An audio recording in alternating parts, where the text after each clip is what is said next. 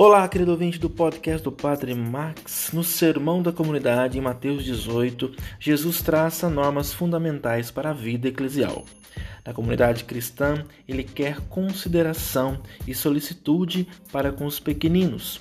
O termo inclui crianças e meninos desprovidos e abandonados pelos grandes, pobres, humildes de condição, necessitados de toda a espécie, pecadores. Os discípulos mostram a mentalidade corrente. O homem tende a impor-se, a aspirar a postos preeminentes. Quem é o maior? Se questionam.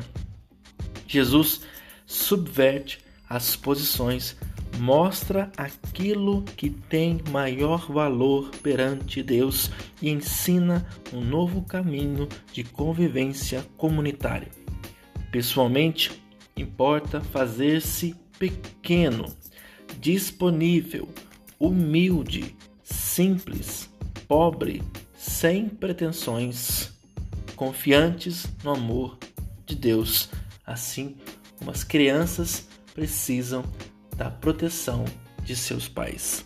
Louvado seja nosso Senhor Jesus Cristo, para sempre seja louvado.